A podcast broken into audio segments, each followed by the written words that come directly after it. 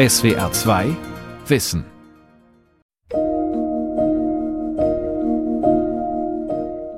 Also zum Thema Gewalt. Ich habe ja selber was erlebt mit Gewalt auf der Arbeit. Julian Meyer arbeitet in einer Werkstatt für Menschen mit Behinderung.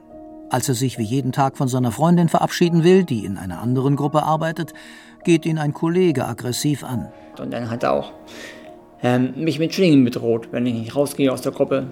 Und es ist öfters passiert, habe ich ignoriert.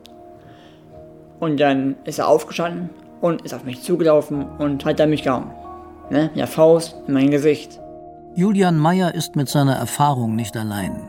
Studien zeigen, Menschen mit Beeinträchtigung sind deutlich häufiger von Gewalt betroffen als Menschen ohne Beeinträchtigung. Dabei ist es gerade für sie besonders schwierig, Gewaltsituationen zu entkommen. Oft stammen die Täter aus dem engeren Umfeld. Sie sind Mitbewohner, Kollegen oder auch Betreuer und Familienmitglieder. Viele Fälle werden nie öffentlich. Die Dunkelziffer gilt als enorm hoch. Gewalt gegen Menschen mit Behinderung von Zita Zengerling.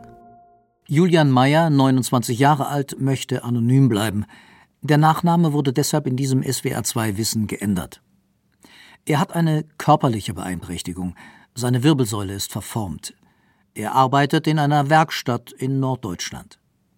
Die Attacke seines Kollegen war nicht das erste Mal, dass es auf der Arbeit zu Gewalt gekommen ist, erzählt er. Es ist öfters vorgekommen, dass ich da geschlagen wurde. Über einen weiteren Vorfall habe er mit einem anderen Mitarbeiter diskutiert. Dann hat dieser Mann mir eine leichte Backpfeife gegeben und gesagt, wenn du es sagst oder petzt, dann kriegst du noch mehr Ärger. Und ich habe es trotzdem gesagt, mein Chef, also mein Fachleiter. Nach der Meldung wurde mit den Beteiligten ein klärendes Gespräch geführt, erzählt Julian Meyer. Der Kollege wurde verwarnt. Dass Petzen etwas Gutes ist und Gewalt kein Tabuthema sein darf, will Julian Meyer auch anderen Menschen mit Beeinträchtigung vermitteln. WissenschaftlerInnen haben herausgefunden, dass keine andere gesellschaftliche Gruppe in Deutschland so stark von Übergriffen betroffen ist und trotzdem nur wenig darüber gesprochen wird. 7,9 Millionen Menschen in Deutschland gelten als schwerbehindert. Das bedeutet, dass sie zum Beispiel wegen körperlicher, psychischer oder kognitiver Beeinträchtigungen in ihrem Alltag besonders eingeschränkt werden. Nicht alle besitzen einen Behindertenausweis. Nicht alle arbeiten in Werkstätten oder leben in speziellen Wohneinrichtungen. Nicht jede Beeinträchtigung ist sichtbar.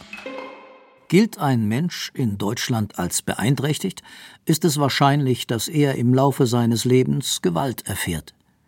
Das erkennt auch Jürgen Dusel, der Beauftragte der Bundesregierung für die Belange von Menschen mit Behinderung.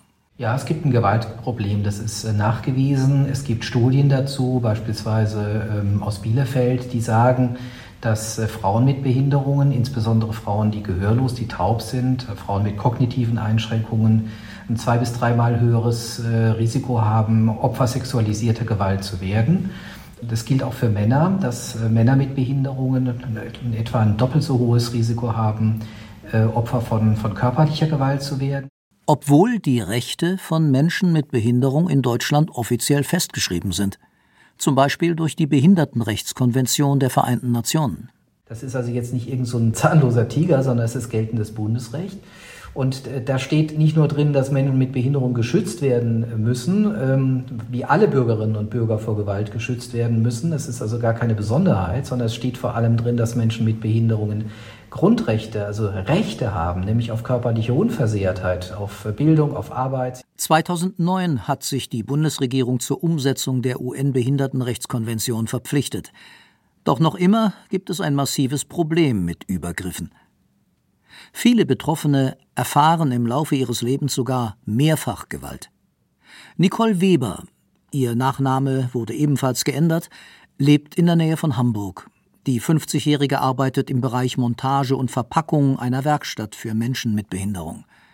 Nicole Weber hat das Borderline-Syndrom. Nach schweren Phasen der Erkrankung bietet ihr das Arbeitsumfeld in der Werkstatt mehr zwischenmenschliche Unterstützung.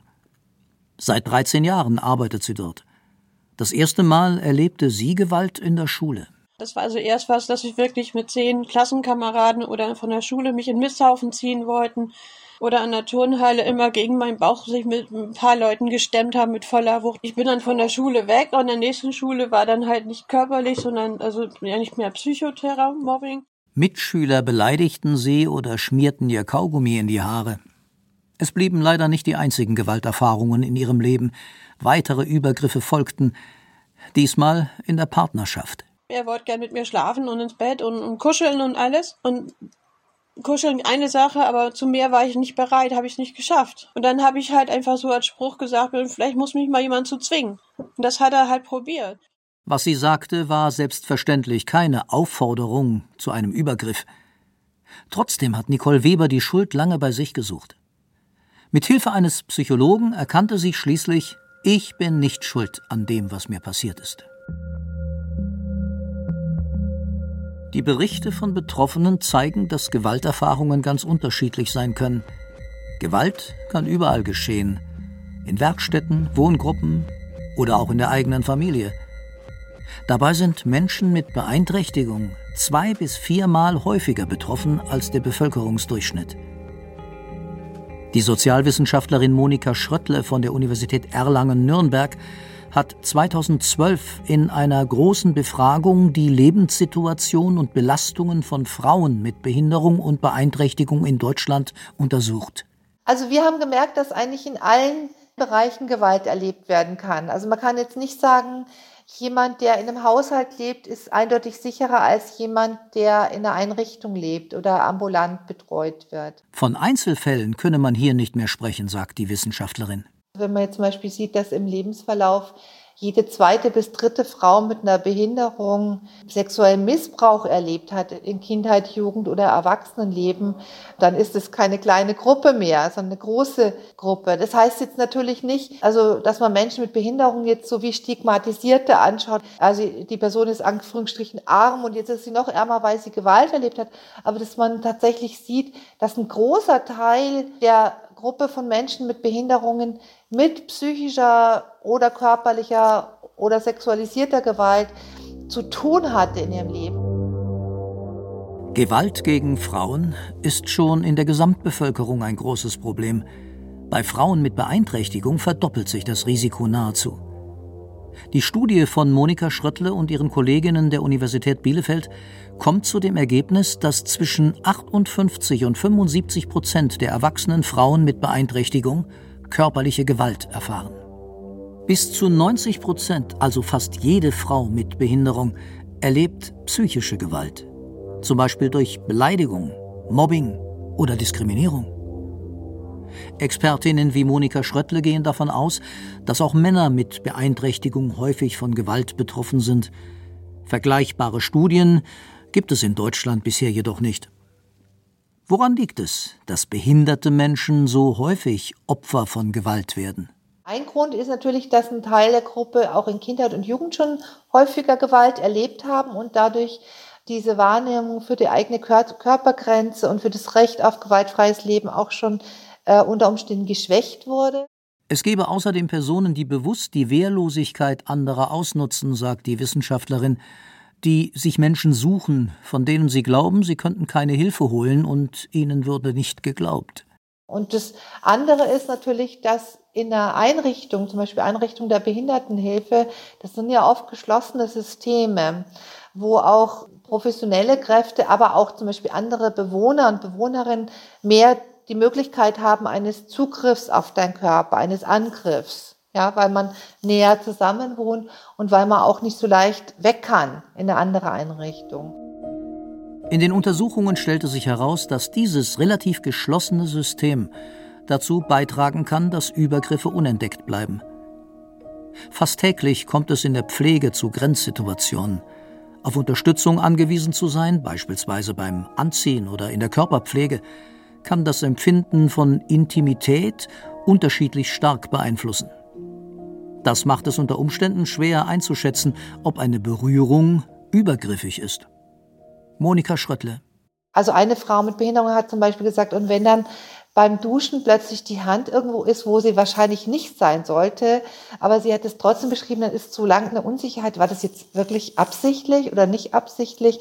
Und dadurch entstehen zum Beispiel auch nochmal höhere Dunkelfelder, weil man es auch ja schwieriger einschätzen kann, wo ist denn die Grenze. Gerade Wohneinrichtungen für Menschen mit Behinderung bergen viele potenzielle Gewaltherde, wie etwa das Machtungleichgewicht zwischen Bewohnern und Pflegekräften oder der Mangel an Rückzugsorten. Nicht alle Bewohner haben ein eigenes Zimmer und nicht immer gibt es die Möglichkeit, Waschräume und Toiletten abzuschließen. Studien haben gezeigt, dass Gewalt in Wohngruppen am häufigsten von Mitbewohnerinnen und Mitbewohnern ausgeht. Gewaltopfern fehlt häufig eine enge Bezugsperson, der sie sich anvertrauen können. Gewalt gegen Menschen mit Behinderung kommt auch in der Familie vor.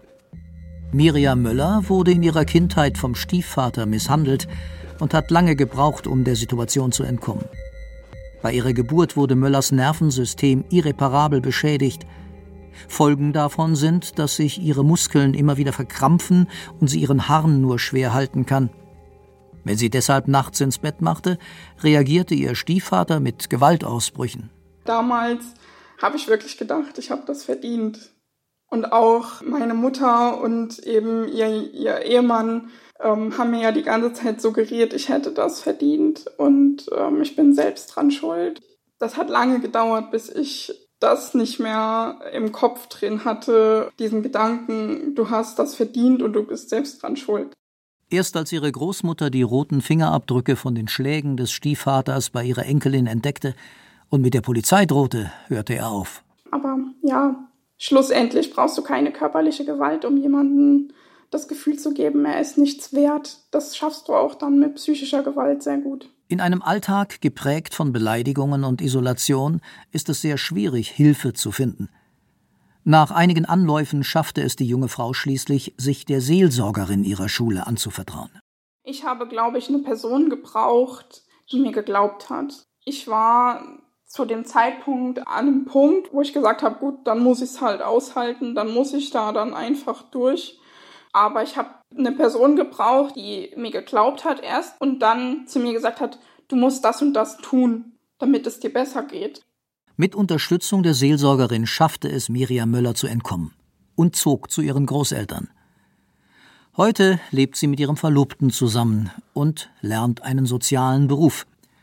In sozialen Medien klärt sie über Gewalt an Menschen mit Behinderung auf und spricht offen über ihre Erlebnisse. Ich habe in der Zeit, in der es mir so absolut schlecht ging, ja, niemanden gehabt, der mich wirklich versteht. Und ich habe halt auch ganz stark gemerkt, dass dieses Thema Gewalt, Gewaltschutz, Kinderschutz und Schutz vor häuslicher Gewalt einfach viel zu leise ist noch. Und das will ich ändern, weil es vor allem für Menschen mit Behinderungen so, so schwer ist, sich Gehör zu verschaffen. Auch Julian Mayer, der in einer Werkstatt selbst Gewalt erfahren hat, engagiert sich für Gewaltprävention. Er sieht verschiedene Gründe, warum Menschen mit Beeinträchtigung wenig über ihre Gewalterfahrungen sprechen. Weil sie Angst haben und sich schämen. Und ich denke mal, weil die Leute, die das machen, sich nicht trauen, auch das, weil sie nicht wissen, wo sie herholen sollen und wie sie es sagen sollen ähm, und bei wem. Weil die Erwachsenen, die glauben den Leuten nicht so, die beeinträchtigt sind. Die denken so, ach, ich höre dem Kind nicht zu. Julian Mayer will anderen vermitteln, wie wichtig es ist, sich Hilfe zu holen und offen über Gewalt zu sprechen. Deshalb engagiert sich der 29-Jährige beim Petze-Institut für Gewaltprävention in Kiel. Hier werden Menschen mit Beeinträchtigung über ihre Rechte aufgeklärt.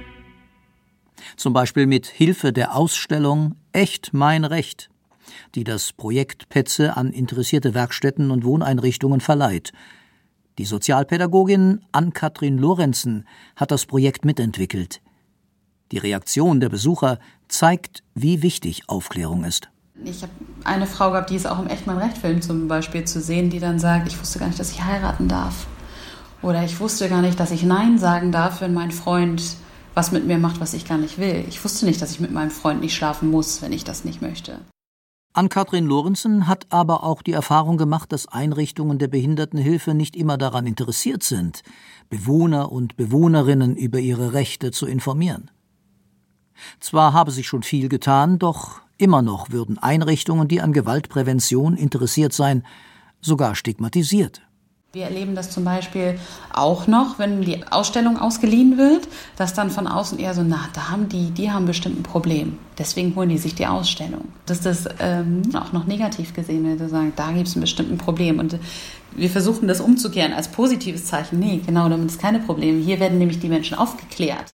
SWR 2 Wissen hat die größten deutschen Träger der Behindertenhilfe angeschrieben. Keiner der angefragten Bundesverbände führt Statistiken zu Gewaltfällen in den eigenen Einrichtungen. Alle betonen lediglich, wie wichtig das Thema sei. Gewaltschutz findet bei den Trägern auf regionaler Ebene und in den einzelnen Einrichtungen statt. Zum Teil gibt es zentrale Beschwerdestellen. Viele der Träger bieten zudem Präventionsworkshops an, zum Beispiel zur Selbstbehauptung. Aber nicht alles ist kontrollierbar. Das Deutsche Rote Kreuz weist schriftlich darauf hin, dass mittels entsprechender Konzepte Gewalt von Mitarbeitenden gegenüber Bewohnerinnen vorgebeugt werden kann. Gewalt der Bewohnerinnen untereinander aber schwieriger vorzubeugen ist, da nicht in allen Situationen Betreuerinnen oder Unterstützerinnen anwesend sind. Die meisten der angefragten Träger wünschen sich mehr Unterstützung beim Gewaltschutz etwa gesetzlich verpflichtende Schutzkonzepte, wie sie in Einrichtungen der Kinder- und Jugendhilfe bundesweit längst vorgeschrieben sind. Ann-Kathrin Lorenzen vom Petze-Institut für Gewaltprävention sieht die Verantwortung hierfür bei der Politik. Für Gewaltschutz müssten Gelder zur Verfügung gestellt werden. Dass die äh, Mitarbeitenden Zeit dafür haben, das auch zu entwickeln und nicht immer alles nur um Stress nebenbei zu machen, weil Einrichtungen machen auch großartige Jobs. Also die haben auch ganz viel Verantwortung. Und deswegen brauchen sie umso mehr gut ausgebildete Fachkräfte in diesem Bereich. Das ist so wichtig, dass Institutionen dafür Unterstützung bekommen, sowohl als auch. Also Behindertenhilfeeinrichtungen als auch so ein Beratungsstellen oder wie die Petze. Wir müssen, sind immer auf Gelder angewiesen. In dem Bereich sind wir nicht gefördert, sondern nur projektfinanziert. Handlungsbedarf gäbe es auch im Bereich der Justiz. Rechtsanwalt Oliver Tollmein aus Hamburg machte die Erfahrung, dass es Mandanten mit Beeinträchtigung oft schwer haben. Staatsanwaltschaften und Ermittler wüssten oft nur wenig über die Lebenssituation der Betroffenen. Und häufig ist das Vorgehen da nicht weder besonders sensibel noch besonders hilfreich, weil äh, eben nicht realisiert wird, was es heißt, wenn sich Menschen äh, nicht gut ausdrücken können, wenn sie kognitive Beeinträchtigungen haben. Und dann werden halt häufig, ist dann das Interesse daran, hier zu äh, wirklich verwertbaren Ergebnissen zu kommen, eher gering, weil es halt aufwendig ist, weil es anstrengend ist, weil es die ohnehin schon ausgereizten Kapazitäten noch weiter überfordert. Oliver Tollmein hat sich auf die Vertretung von Menschen mit Behinderung spezialisiert. Er plädiert dafür, Polizei, Staatsanwaltschaft, Gerichte und Anwälte in diesem Bereich besser zu schulen. Der Jurist macht darauf aufmerksam, wie wenig seinen Mandanten oft geglaubt wird, sowohl bei der Polizei als auch vor Gericht. Es gibt nicht eine gerichtliche Vermutung, dass man Menschen mit Behinderung nicht glauben kann, aber wenn sie eine Pflegekraft haben, die irgendwie oder einen Sozialpädagogen und sie haben jemanden mit einer geistigen Behinderung, der sagt, der hat mich äh, misshandelt, dann ist die Wahrscheinlichkeit, dass es dem Sozialpädagogen gelingt, das so darzustellen, als ob der Mensch mit Behinderung eine Wahnvorstellung hat, die ist jedenfalls nicht ganz gering. Und schließlich gibt es noch die Betroffenen, die sich nicht selbst äußern können. Einer der dramatischsten Fälle, die wir mal hatten, war ein, ein Mensch im Wachkoma, der Nacht für Nacht äh, mit äh, Zigarettenstummeln äh, irgendwie verbrannt worden ist. Der hatte am Ende 20, 30 Verbrennungen im Genitalbereich. Diese Person konnte überhaupt nichts sagen. Und die Einrichtung hat sehr wenig dafür getan, irgendwas zu machen. Also zum Beispiel Kameras zu installieren oder so, die Pflegevorgänge überwachen oder sowas. Das ist alles nicht passiert. Da wurde dann irgendwann vermutet, dass irgendjemand das gewesen sein könnte. Da wurde dann auch angeklagt, weil man die Tat so grauenvoll fand. Es stellte sich dann aber im Gerichtsverfahren heraus, dass das höchst unwahrscheinlich war, dass die Person dieser Täter war. ist dementsprechend auch nicht zu einer Verurteilung gekommen. Sogar, dass die Staatsanwaltschaft gar keine Anklage erheben wollte, hat er schon erlebt. Wie in dem Fall von Körperverletzung an einem jungen Mann mit Lernschwierigkeiten. Die Polizei habe dem Betroffenen damals nicht geglaubt, und die Staatsanwaltschaft sah die Wahrscheinlichkeit einer Verurteilung als zu gering an. Oliver Tollmein aber ging vor Gericht. Der Richter verurteilte die Staatsanwaltschaft schließlich dazu, Anklage zu erheben. Am Ende eines langwierigen Verfahrens wurde der Angeklagte zwar schuldig gesprochen, aber trotzdem rät der Anwalt in anderen Fällen von einer Klage eher ab. Wenn wir den Eindruck haben, das ist was, was Leute überhaupt nicht ertragen können, diese ganzen Strapazen, die ein solches rechtsförmiges Verfahren hat, mit möglicherweise geringen Verurteilungswahrscheinlichkeiten. Und zwar nicht deswegen, weil die Geschichte falsch ist, sondern weil man sie nicht beweisbar erzählen kann, ne? weil es keine Spuren gibt, die man verwerten kann, weil die Geschädigten äh, nicht immer das lineare Zeitverständnis haben, das äh, Gerichte und Polizei erwarten, weil die Aussagen manchmal äh, nicht sehr detailreich sind oder sehr detailreich, aber etwas verworren und ähm, in den zeitlichen Abläufen nicht immer plausibel. Dann raten wir schon häufig, es nicht auf ein gerichtliches Verfahren ankommen zu lassen. Eine rechtliche Beratung hält der Anwalt trotzdem für sinnvoll. Doch auch hier gäbe es Hindernisse, zum Beispiel weil das Geld für die Anwaltskosten fehle. Da sind schon viele, viele Hürden, die zu nehmen sind, ganz schlichter Art. Es wäre also sicherlich wünschenswert, wenn man klare Anlaufstellen außerhalb der Polizei hätte. Ne, klare Anlaufstellen, in denen auch Leute sitzen, möglichst Juristinnen und Juristen, aber jedenfalls Leute, die sich damit auskennen. Jürgen Dusel, der Beauftragte der Bundesregierung für die Belange von Menschen mit Behinderung, sieht da großen Nachholbedarf. Also es müsste mehr Empowerment stattfinden für Frauen mit Behinderung, gerade beispielsweise von Frauen mit, mit kognitiven Einschränkungen. Also Empowerment möglichst dann auch durch äh, Selbstvertretungsorganisationen, das müsste geschehen. Es müssten mehr Gewaltkonzepte in Einrichtungen von Menschen mit Behinderungen vorhanden sein. Wir brauchen mehr barrierefreie Frauenhäuser. Wir brauchen mehr barrierefreie äh, Beratungsinstitutionen. Also Stichwort nicht nur die Rampe, sondern Stichwort Gebärdensprache, Stichwort leichte Sprache, Stichwort ähm, Braille für Menschen, die blind sind. Wir brauchen sozusagen da einen inklusiven Ansatz insgesamt und wir brauchen eine offene Diskussion über dieses Thema. Ein wichtiges Instrument zum Barrierenabbau können Selbstvertretungen sein. In Werkstätten für Menschen mit Behinderung gibt es die Werkstatträte. Das sind Mitarbeiter mit Beeinträchtigung, an die sich die Arbeitskollegen wenden können, ohne gleich zum Gruppenleiter gehen zu müssen. Jürgen Linnemann aus dem Kreis Gütersloh ist Vorsitzender des Werkstattrates eines großen Unternehmens. Seit 1992 vertritt er seine Kollegen. Als er anfing, sei das Thema Gewaltschutz noch sehr unbeliebt gewesen, sagt er. Dabei sei es so wichtig, es von Anfang an konsequent anzusprechen. Wenn jetzt ein Mensch mit Behinderung Spaß drin hat, eine Frau, ich sag mal, an der Brust zu packen und er lacht da noch drüber, so, dann finde ich persönlich das nicht mehr lustig. So. Da geht ja schon los. Und wenn man das erstmal zulässt, wie schnell geht es dann weiter?